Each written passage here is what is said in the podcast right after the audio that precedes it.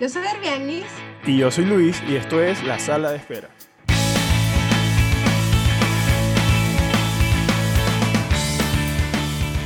Hola, ¿qué tal? Sean todos bienvenidos al episodio número 20 de La Sala de Espera. Recuerden suscribirse a nuestro canal de YouTube y seguirnos en Instagram, arroba Sala Espera.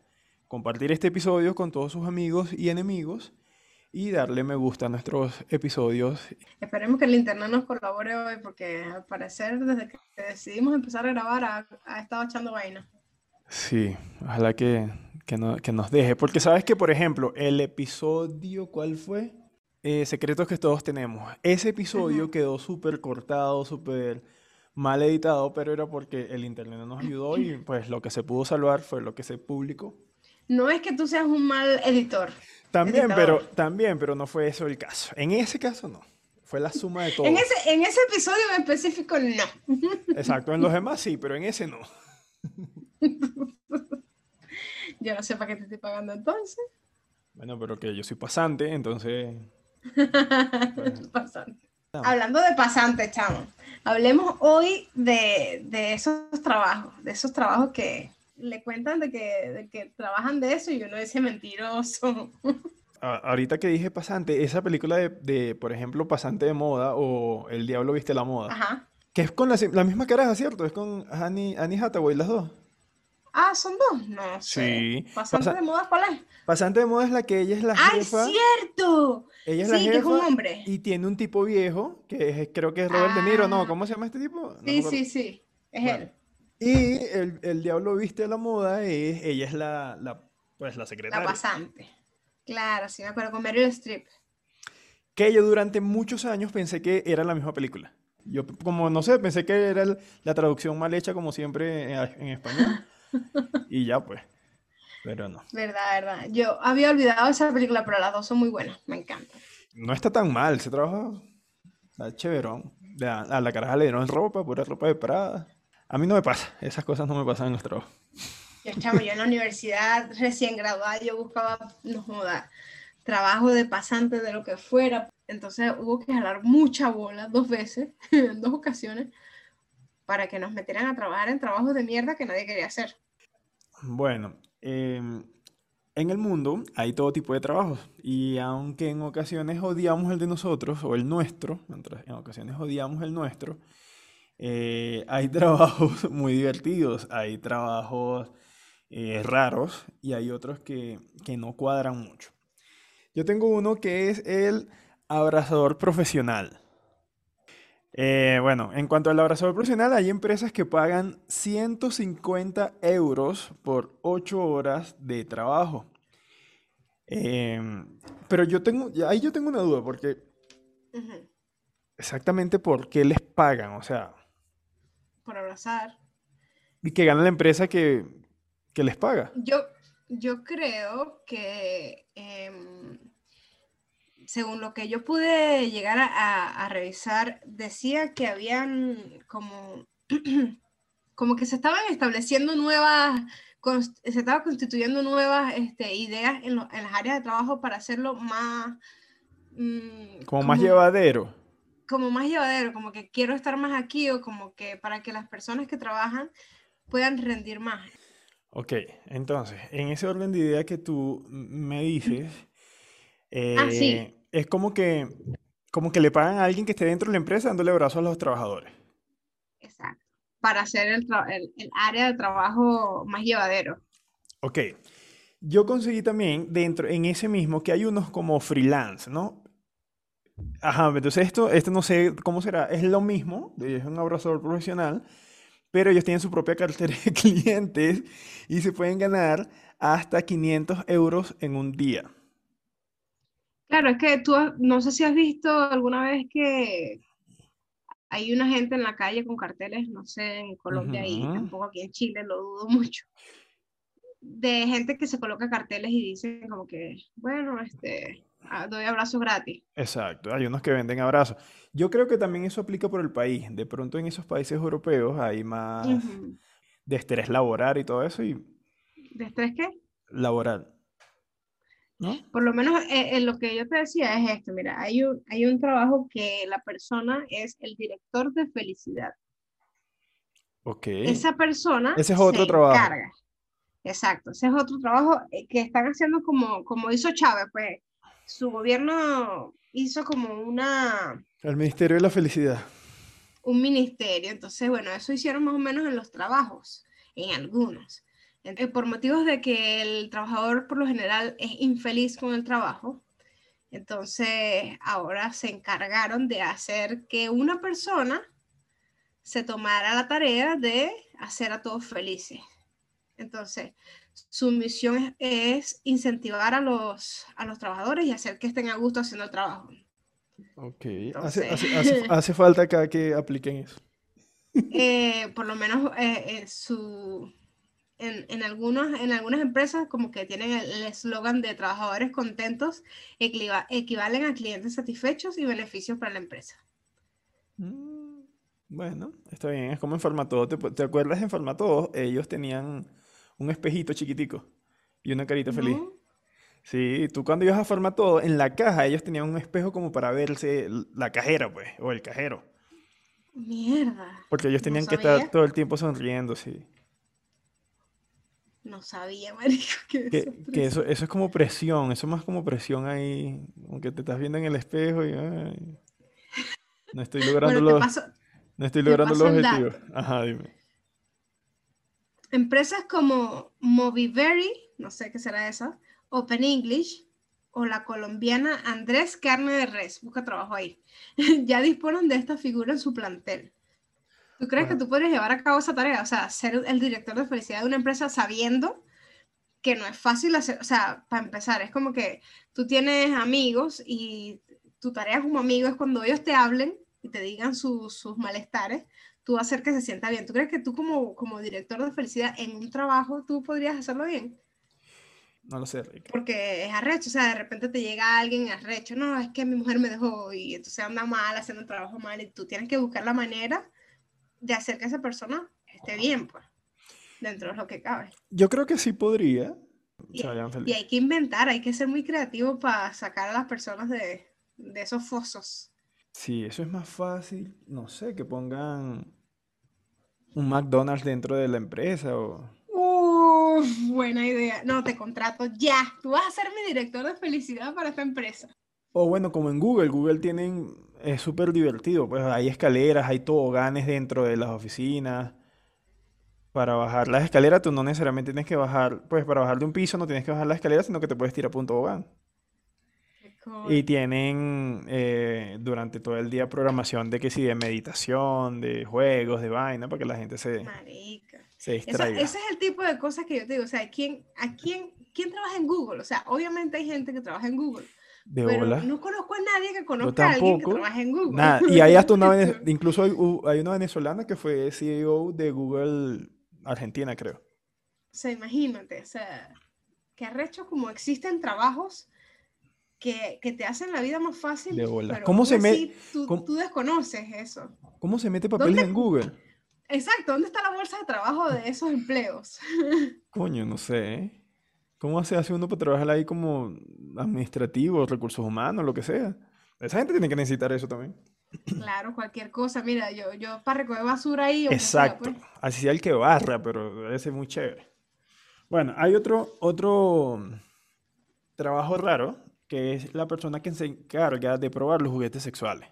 Tú sabes que eh, los juguetes sexuales es una industria que pues mueve al año más de 15 mil millones de dólares, o sea, es un montón de plata. Y la idea de esta gente es que, mm, de que no te electrocutes, pues. De que no te, básicamente que no te vayas a electrocutar. Entonces hay esos pequeños... Que no sean tus partecitas las que sufran. Exacto. Entonces hay esos pequeños héroes sin capa que se encargan de llevarse sus corrientazos para que el producto llegue a ti en óptimas condiciones. Pero a esta gente le pagan 35 mil dólares al año. O sea, si tú calculas, esos son unos 2.900, mm, 3.000 dólares mensuales. Mucho, digamos que mucho. Es mucha plata. Yo soy capaz de llevarme esos corrientazos. De seguro que ya te has llevado tu chasco con la brocha china de gratis. De gratis. Por un polvo. No joda, ¿verdad? Por un polvo no lo vas a hacer pagándote. Bueno, en esa onda, probador de papel higiénico. Yo lo, yo lo vi, pero no lo entendí. O sea, no lo entendí. ¿No A ver, o sea, lo vas a probar que, o sea, simplemente tú agarras el papel y dices, no, está bien, o lo tienes que probar con usándolo. Cl- claro, lo tienes que usar. Y por ejemplo, hay, hay papel higiénicos que vienen perfumados. Exacto, eh, la persona tiene que tener buen olor y todo. La textura, hay algunos que son como el rosal. No sé si te acuerdas del rosal que era rosado. Mierda, ese bicho era como pasarte la- el jojoto seco por ahí. sí, era como una lija rosada. Bueno, eso, eso es lo que eso es lo que se encarga de hacer esa persona. Coño, pero Por ejemplo, pobrecito, ese está, fi- ese está feo. Ese hombre debe tener, esa mujer debe tener ese culo irritado. ¿no? tú eres, en- o sea, las personas que trabajan en oficinas somos probadores de papel higiénico, porque ahí te compras el papel que les dé la gana a los jefes y tú estás probando literal el papel higiénico con tus, con tus órganos, con tus miembritos. Exacto, no sé en Chile, pero aquí en Colombia ponen un papel, que es ese papel industrial, y es, parece papel periódico. En serio. Esa vaina parece papel periódico, yo no sé. Bueno, la vaina dice que, que eh, se debe tener un buen olfato y un mejor tacto para poder este, testear los productos que te ofrecen. Y bueno, en este rubro te pagan entre 27 mil y 44 mil euros al año. Y bueno, digamos, en eso mismo de, de- de- de- olores está otra gente que se dedican a oler axilas, ¿no? Otra cosa que hago de gratis. O sea, en, en efecto existen estas personas y trabajan para los fabricantes de desodorantes. La idea es garantizar, Ujú. pues, que el producto sea de calidad y que si, que no te abandone, pues, como Rexona. Que en verdad no te abandone. Y estas personas olfatean hasta 60 axilas a la hora. Mierda. O sea, pero tú lo ves como un buen trabajo, marico. O sea, de repente hay axilas que no provoca olerlas. Es que, el- no, el- yo, o sea, ¿cómo te explico? El tema es que yo imagino que estas personas le colocan el desodorante y las pondrán a correr, una vaina así, o sea, de hacer Como las algo, propagandas, pues. exacto, hacer algún tipo de, de, de ejercicios o alguna tipo de algún tipo de actividad que haga que pierda el efecto. Y obviamente de esos 60 personas a, la hora, eh, pues muchos pierden el efecto. Yo tengo un conocido que, que, o sea, se hace preguntas como que, verga, ¿quién, con, dónde hay que castear para, para que uno pueda ser el que, el que prueban los desodorantes en ellos? Porque, coño, también deben pagar por eso, no solo por el que las huele, sino por el que se testea encima los, te- los desodorantes. Sí, también. Y toda la razón, o sea, como, o sea, uno, uno con un violín bien arrecho, un coreano, ay, chamo, me van a bombardear aquí. Uno, un carajo de coro, tiene que ser un carajo de eso que prueba desodorante, porque ese es el mejor violín para probar un desodorante. No, mentira, o- no, no es que en serio sean violinos, sino que claro, como hay tanto calor, pues es más fácil que los olores fluyan. Los olores fluyen.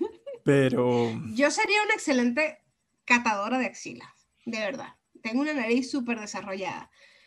Eh, aunque me iría mejor por el de oledor de perfumes, ¿sabes? Eso que testean, testean perfumes, entonces... pero esa vaina de dolor de cabeza. No, pero, o sea, ey, no es nada más eso de que van a testear un olor, no. Te ponen a que tú como que, ay, esto tiene, eh, no sé, cepas de madera con nuez, un poco de chocolate, un toque de no sé qué. Los ponen a hacer eso y, y gracias a su olfato es que sacan la- los olores de los perfumes. Bestia.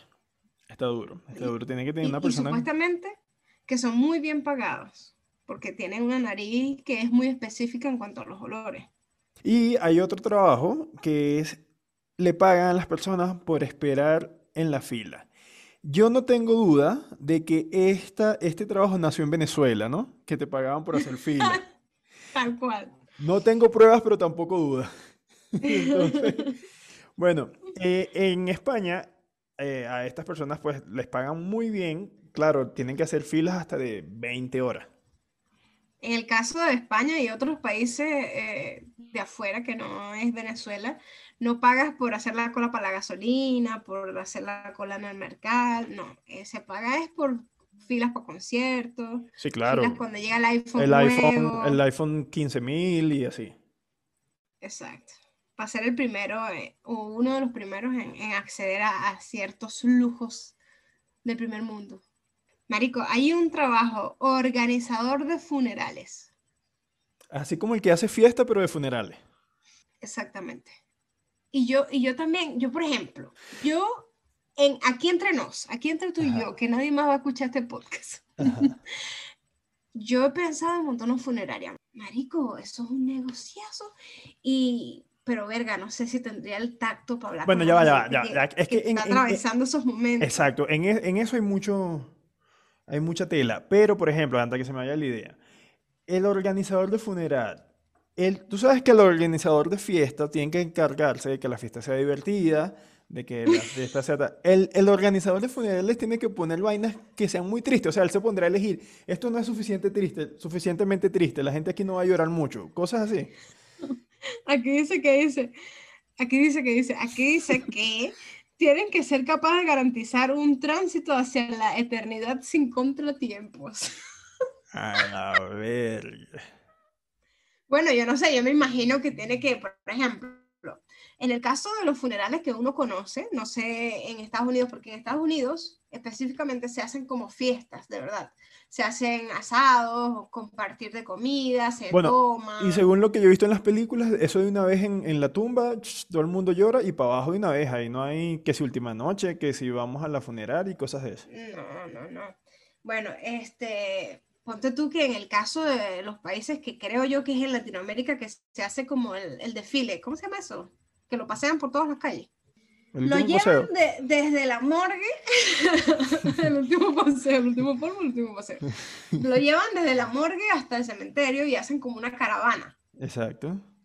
Yo me imagino que si yo fuera organizadora de funerales, me encargaría de llevarlos por la vía que esté más despejada. Claro, se encargan de apartar el hueco. Ay, Dios mío, me siento muy fría hablando así, pero ajá, la fosa. De, no sé, me imagino que le dan un presupuesto y compra el ataúd, porque esa mierda es cara. La decoración, me imagino, las flores. Las coronas, bueno, me imagino, o sea, sí, sí se ve que es un trabajo, pues, decorar el, el espacio donde van a velar a la persona. Que si el cafecito, la galleta, la vaina. Ay, ¿te acordás de esos consomecitos que daban en los funerales, marico, antes? El consomecito y, y el chocolatico caliente. Uno nomás iba para los funerales para eso, cuando era carajito, pues. Bueno, la verdad, yo, no, yo casi no he ido a funerales en mi vida porque no me gusta. Pero mm, Y chiquito. ni el chiquito ni uno no le grande. gusta nada, pero lo obligan. No, ni chiquito ni grande, a mí nunca me gusta esa vaina. Yo que recuerdo he ido como a cinco funerales en mi vida. Tocando el tema del negocio de, de la funeraria. Ese negocio está muy chévere. Es, es, es rudo, es crudo, es frío, pero... Pero no me lo vayan a quitar, vayan a joder a su madre, búsquense su propia idea. Eso yo me lo inventé yo. Es un negocio bueno porque pues muertos siempre hay. Y ahorita en, en, en épocas post pandemia, pues em, el negocio se disparó. Marico, ¿cómo está el negocio? Buenísimo. Exacto. Esas son las, esas son las conversaciones que son forzadas. Por ejemplo, yo tengo una funeraria, estamos Ey, hablando lo- en público. parados. Es que es arrecho Sí. porque, ajá, uno ahí hablando, "Epi, ¿cómo está el negocio? Bien, para la verga, marico, está fino. O, verga, está jodido, y eso. No, joda, esta gente no se quiere morir, vainas. Vainas raras, pues. Que yo creo que esto lo, lo tocamos en el primer episodio. Creo que hablamos de No algo. sé, no sé, pero también uno, yo como cuando monte mi funeraria, si es que me llego a decidir por eso, voy a asociarme con, con alguna, con algunas clínicas o algunos hospitales y le damos descuentos si me consigues tantos muertos. Ay, O que se te enferme, eh, se enferme, no sé, un ami- la, el- la mamá de un amigo, entonces tú llegas y todo el mundo sabe que una funeraria y bueno, marico, cualquier cosa me llamas, vine aquí, bueno.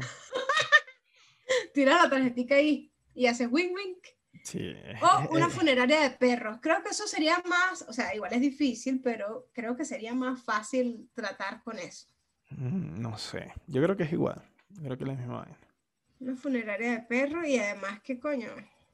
No sé, eso sí sería, me enternecería más el- hacerle el entierro a un perro que a una persona. Eso, no, yo prefiero enterrárselo a una persona que a un perro. Ay, Luis, por favor.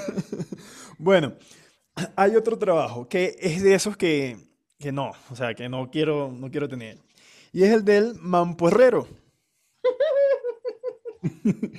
El mamporrero es la persona que se encarga de guiar el miembro reproductor del caballo a la vagina de la yegua. Es un trabajo. trabajo de gratis. Yo lo hice de gratis con un, con un chihuahua que yo tuve. ¿En serio? Te lo juro. Estaba desesperada porque quedara embarazada la perra que ¿Con me Tiny? Sí, con Tiny. Estaba desesperada. De verdad me caía mal, ¿te acuerdas? Sí, sí. yo estaba desesperada porque me dieron una hembra por, por un fin de semana para que la montara y el perro era muy bajito. Esos perros tienen, como son muy variadas las razas, y hay unos que son altos, otros que son flacos, altos, y Tiny en específico era gordo y bajito. Entonces, el coño madre no llegaba, chamo, y yo necesitaba que ese perro lo montara.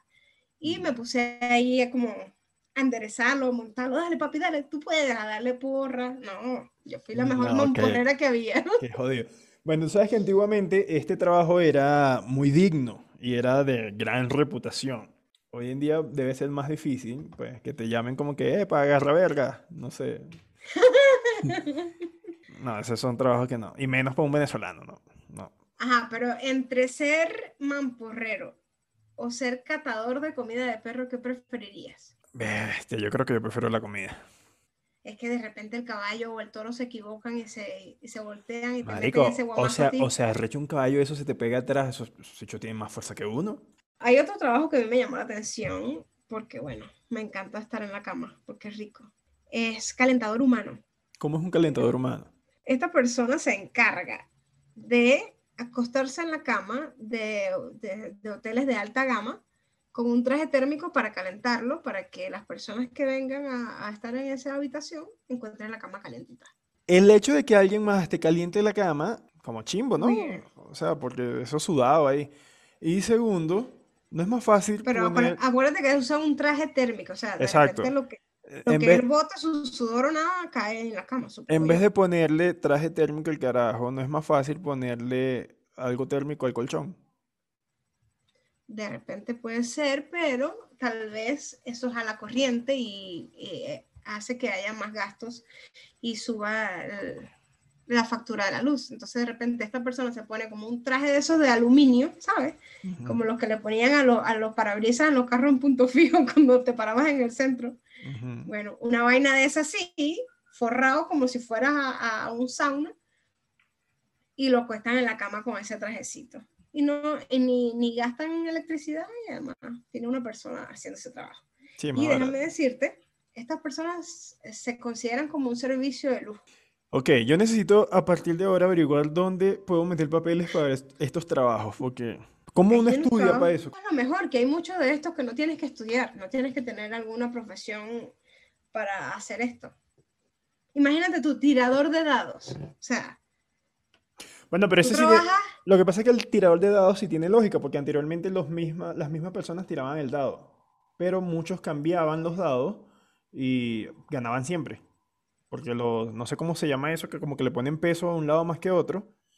Y cuando tiraban los dados siempre salían las, las, los numeritos que ellos querían. Entonces, para evitar eso, contrataron a alguien que se encargaba de tirar los dados. ¿Qué tal? Mira, este carajo hizo la tarea, chamo. No, no, eso es conocimiento, cultura general. Hay uno que es chévere, que es el probador de resort. Ese es el trabajo que yo necesito. ¿Cuál es ese? A ver. esa persona va a los resorts del mundo y se queda, o sea, va prácticamente a turistear, a ver qué tal es el, servicio a la habitación, ve qué tal es la cama, qué tal son las duchas, las piscinas, la comida, el licor, toda la experiencia de estar en un resort. Esa persona lo prueba y dice, ah, no, si me gustó o no me gustó. Marico, qué rico.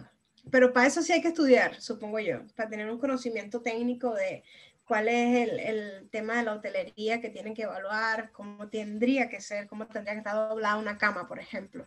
Pero bueno, ese trabajo sí está como chévere, ese sí sería bueno. Bueno, tú te vas por ese, yo me voy por el probador de camas de lujo.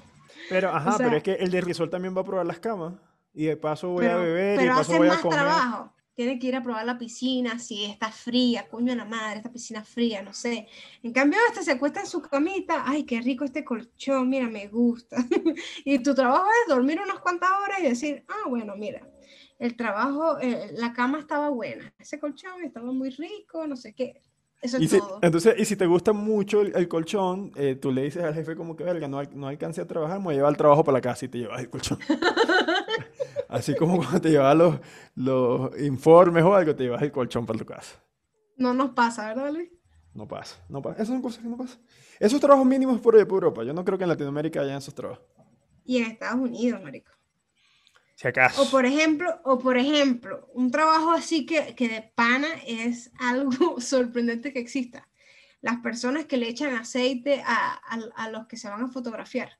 Ajá. Que hay que le echan aceite que sí en las nalgas, en el pecho. y- Ujú, Exacto, o sea, esa, eso, eso me imagino que es un asistente de fotógrafo. Sí, es el asistente, exacto. Se encarga de tocar, por ejemplo, no sé, a Kim Kardashian. Le van a tomar una foto a Kim Kardashian. Ay, yo me encargo de echarle el aceite o de meterle el traje. O, ay, no, marico, ¿te imaginas tocar a esa mujer? Bueno, yo quiero cerrar con, con uno de los trabajos más weird, más extraños que encontré. ¿Cuál? Hombre para liberar el llanto. Ah, yo sí te soy. Yo sí te, yo sí te soy ese. Quizás cuando estás triste, solamente deseas tener una persona cerca para desahogarte a través de sollozos y lágrimas para así liberar tus emociones. De pronto no necesariamente que se desahogan, pero sí con arrechera, aunque se... Bueno, esta, esta necesidad la tomó en cuenta una empresa japonesa, cuya, cuya empresa pondrá un hombre al servicio de las mujeres tristes, específicamente mujeres. El nombre de la compañía combina el nombre Ikemen, que significa hombre apuesto, y, mesón, y mesomes, que se traduce en llorar.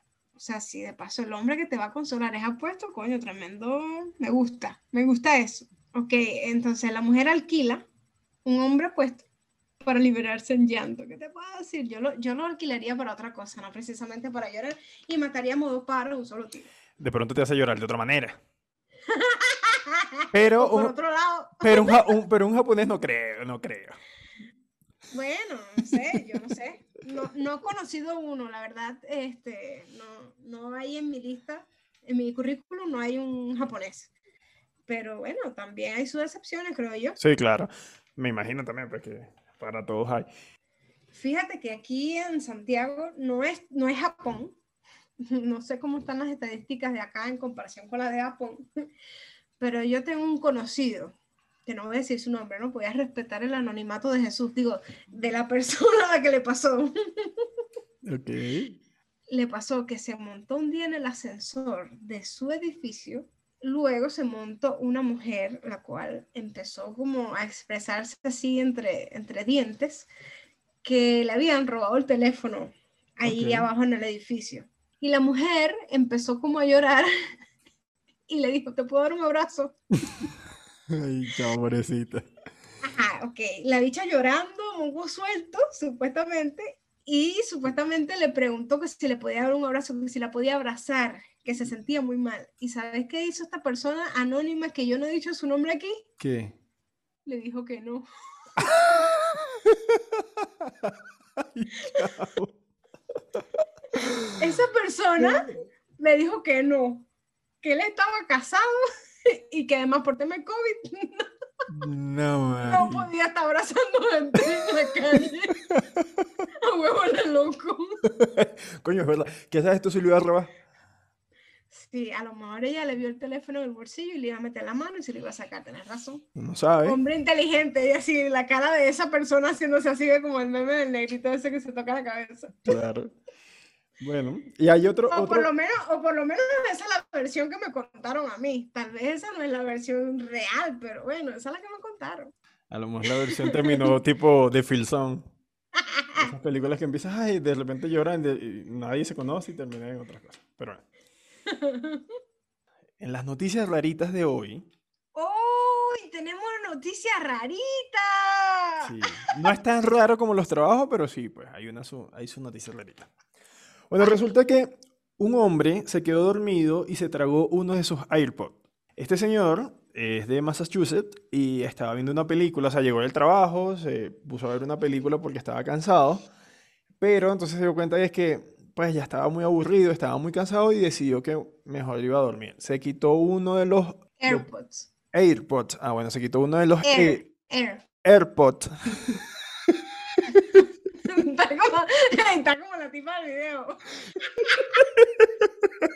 my, my, no, my, eh, Mary. I, I am, my name is Mary. Ajá, ¿cómo es? Necesito ver ese video. ¿Alguien me lo puede enviar, por favor? Amo a esa señora. Epa, yo he visto ese video 400 veces y cada vez que lo veo me cago de la risa. Ajá, ¿cómo es? My, my name, my, my, my Mary. AirPods, así, como si fuera margariteño, AirPods. Ah, AirPods. los, los audífonos, los audífonos que se, que, de Bluetooth. Ah, bueno. De iPhone. Él se quitó uno y lo puso con el celular. El otro no lo consiguió. O sea, no, no lo tenía a la mano, no lo consiguió. Entonces dijo, bueno, por ahí está, te acostó a dormir. A mitad de la noche, este señor se para a tomar agua y cuando toma agua, pues él siente que estaba como trancado, pero no le paró. Un cortocircuito. un No, no, o sea, sintió que, que como que cuando, como cuando tú te tomabas una oral, que se eran grandísimas, y se te quedaba pegada en la garganta, bueno, así, ¿verdad? Él dijo, no, no, no, no le paró mucho, se tomó su, su AirPod y, y se acostó a dormir. Al día siguiente, este señor se para a buscar los audífonos, no los consigue, y el hijo le dice, coño, papá, ¿será que te lo tragaste? Jodiendo, todos se rieron, ajá, después de tanto buscar, coño, puede ser, vamos al médico, se hizo una placa, una radiografía, y resulta que el audífono lo tenía pegado en la costilla. Oh my god. ¿Y cómo hizo? ¿Tuvo que esperar a cagarlo? No, menos mal, no, pues no, no afectó en nada, no, no pasó nada malo.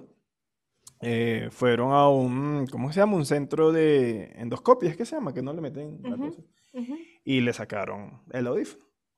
Después que se lo ¿Por sacaron, ¿O por la boca? no, por la boca. Después que lo sacaron, él llegó a su casa, lo prendió y siguió funcionando el audífono como si nada hubiese pasado. Tengo dos cosas que acotar acá. Número uno. Queridos oyentes de este podcast, yo me he hecho la gastroscopia y la culoscopia, que no me acuerdo cómo se llama ahorita. Yo me hice el de la boca y el de la otra boca.